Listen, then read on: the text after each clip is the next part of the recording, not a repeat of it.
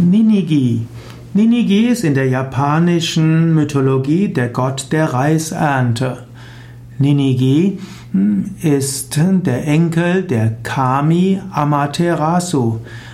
Die Kami Amaterasu hat Ninigi auf die Erde geschickt, um dort Reis zu pflanzen und auch um die Erde zu regieren. So ist Ninigi der Gott der Reisernte, auch des Reisanbaus. Er gilt aber auch allgemein als Erdgott. Ninigi ist der Legende nach auch der Urgroßvater des Kaisers Jimmu und gilt daher als Ahne aller Kaiser von Japan.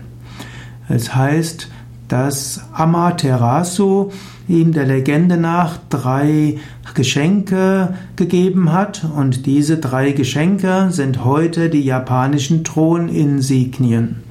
Also Ninigi bekam von Amaterasu die Halskette, den Spiegel und das Schwert.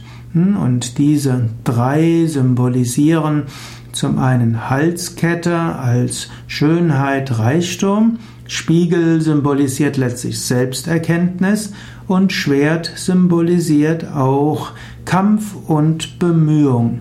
In diesem Sinne sind in der Symbolik von Ninigi zum einen Halskette als Reis, als Reichtum, auch als, dass die Schönheit der Welt alles hat, was man braucht.